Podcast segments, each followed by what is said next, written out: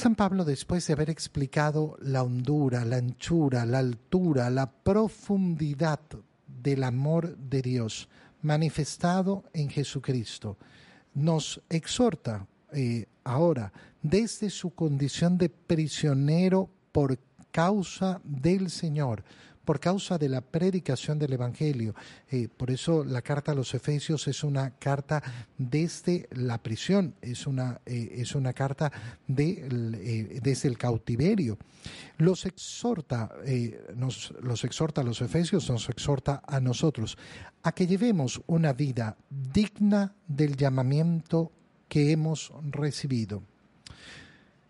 En definitiva, si uno viene siguiendo toda la línea que sigue San Pablo para explicar la grandura, la, anchura, la longitud, la altura de eh, la gracia que hemos recibido, del amor que hemos recibido, ¿qué nos está diciendo en palabras sencillas? Que vivamos de una manera digna a nuestra condición.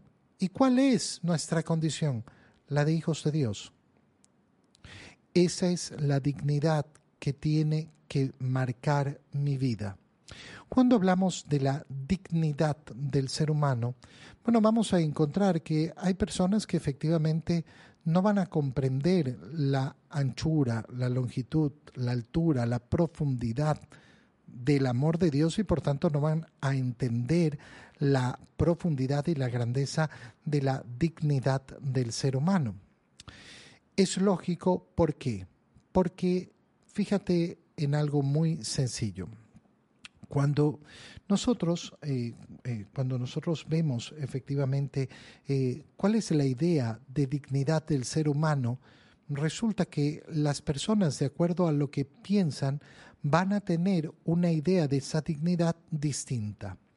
Una persona que no cree en Dios puede llegar a tener una idea de la dignidad del ser humano en cuanto que es un ser viviente que eh, eh, tiene que ser respetado y por eso se puede escuchar efectivamente un discurso en un lenguaje que nos parece, parece que fuera similar al lenguaje cristiano. Hay, hay que respetar a cada ser humano, hay que respetar la vida humana, hay que respetar la dignidad del ser humano. Pero resulta que esa persona que dice eso fácilmente puede caer en aquello que dicen muchos hoy en día, que el ser humano es la peor tragedia de la naturaleza, porque el ser humano es el que destruye la naturaleza y por eso hay muchos que colocan al ser humano por debajo de toda la creación. Es más importante respetar a la madre naturaleza, bien puesta entre comillas, a esa madre que no es madre y que no existe es más importante respetar a la madre naturaleza que al ser humano. ¿Por qué puede caer una persona en un pensamiento como ese? Porque su idea de dignidad humana se basa solo en la naturaleza, no tiene una idea de Dios. Si una persona, en cambio, cree en Dios, bueno, tendrá entonces una noción de que el ser humano tiene una dignidad distinta. ¿Por qué? Porque eh, lógicamente hemos sido hechos a imagen de Dios. Y entonces en respeto a esa imagen se respetará la dignidad del ser humano. Y esta es una dignidad alta, muy alta, la de ser efectivamente imagen de Dios hecho a imagen de Dios. Y por eso podremos llegar a ideas de respeto de la dignidad humana. Pero resulta que todavía va a quedar muy corta y por eso una persona puede decir que cree en Dios y que respeta la dignidad humana, pero que esa dignidad tiene límites. Y por eso a un niño que está creciendo en el vientre de su madre no, no, no es obligatorio respetarlo en su dignidad.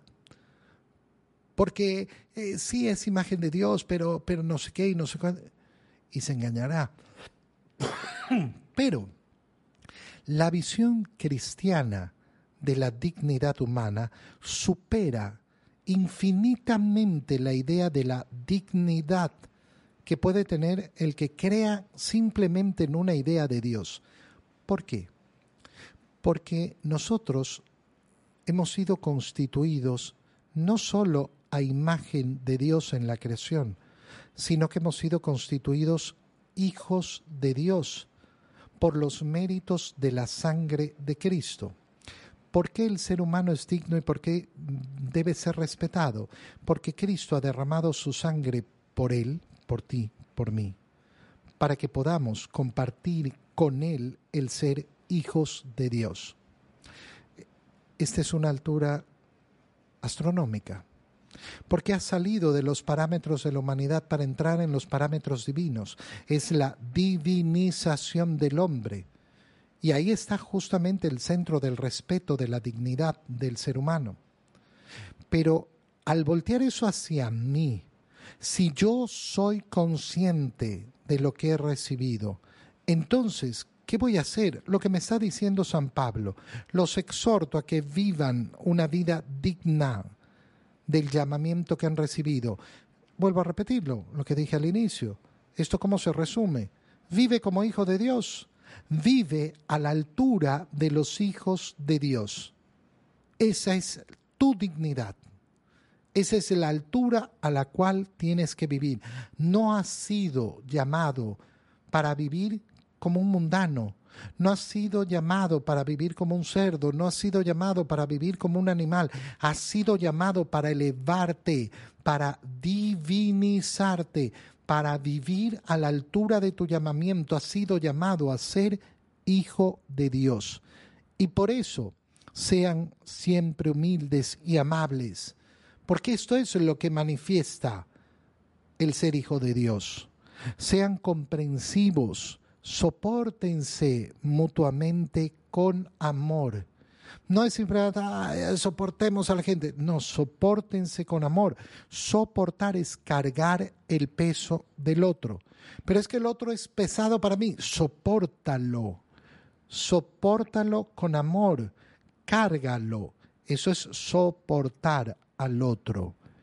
Esfuércense en mantenerse unidos en el espíritu por el vínculo de la paz. ¿Qué quiere decir esta palabra? Muy sencillo. Aquellos que vivimos unidos en la paz del Señor. ¿Cuál paz? La que nos da la reconciliación con el Padre. Aquellos que nos esforzamos por vivir en la gracia de Dios, reconciliados con Dios.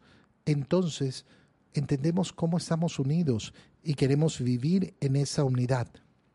Esa unidad que ahora San Pablo la va a profundizar, porque no hay más que un solo cuerpo y un solo espíritu una sola es la esperanza de ese llamamiento de ser hijos de Dios. Todos estamos llamados a eso. No estamos llamados unos a ser hijos de la serpiente y otros hijos de Dios. Todos hemos sido llamados a lo mismo, a vivir a la altura de la divinización. ¿Por qué es tan importante esa unidad? Porque hay un solo Señor, una sola fe. Ah, bueno, es que uno cree una cosa, el otro cree otra cosa. No, hay una sola fe verdadera, un solo bautismo que es el que nos produce ese llegar a ser hijos de Dios, porque hay un solo Dios y Padre de todos que reina sobre todos. Cuando una persona dice, bueno, pero unos creen, otros creen en otra cosa y que no sé qué, al final lo importante es que eh, eh, nos querramos los unos a los otros. Hermano mío, sí, es importantísimo que nos querramos los unos a los otros. Pero más importante y primero es darnos cuenta de esa unidad en un solo Dios. Que no es lo mismo decir, bueno, creen lo que quieras. No, no da lo mismo. No da lo mismo. Porque Dios no se hace a mi imagen. Soy yo quien tiene que conocer y aceptar a Dios.